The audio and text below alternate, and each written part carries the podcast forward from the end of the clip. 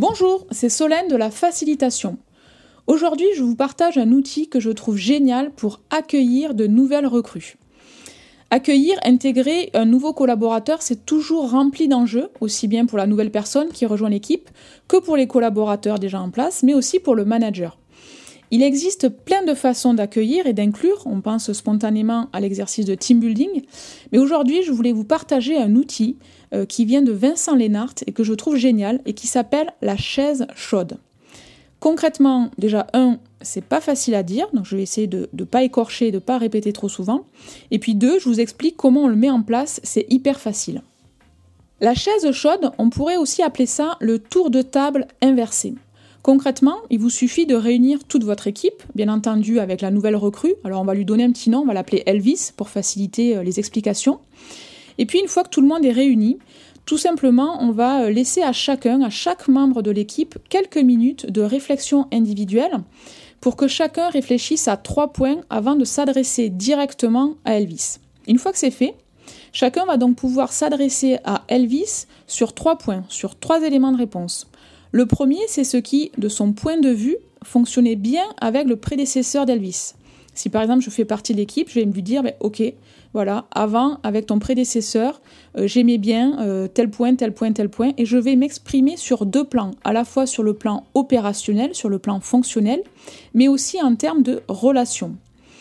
Deuxième élément de réponse, toujours pareil, je vais continuer à m'adresser à Elvis sur ce qui doit être amélioré, toujours sur ces deux plans, le plan opérationnel et le plan relationnel, et quelles seraient les demandes que je pourrais déjà formuler auprès d'Elvis. Et puis le troisième point, je vais tout simplement euh, lui demander à Elvis qu'il est prêt à apporter personnellement dans le but de, de son intégration et dans l'exercice de ses missions. Du coup, Elvis, au fur et à mesure de ce tour de table, va pouvoir prendre des notes sans réagir dans un premier temps pour écouter tout le monde. C'est vraiment ce processus qui crée une, forte relation spontanément entre Elvis et chaque membre de l'équipe. Une fois que chaque collaborateur a pu s'exprimer, ben, ça va être au tour d'Elvis de prendre la parole et de pouvoir partager, de pouvoir répondre à ce qu'il a perçu ou ce qu'il a reçu, ce qu'il a accueilli des demandes exprimées par les différents membres de l'équipe. Et puis aussi, il va pouvoir s'adresser à chacun en fonction des demandes spécifiques, soit en formulant déjà des propositions, par exemple en organisant une prise de rendez-vous pour approfondir les échanges. Il est vraiment important, pour que ce soit un temps de qualité, de tout simplement prendre le temps.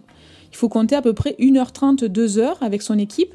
Et puis, ce temps précieux pris dès le départ vous en fera gagner énormément par rapport à l'intégration d'Elvis, en l'occurrence, mais aussi pour le fonctionnement et le bon fonctionnement de l'équipe.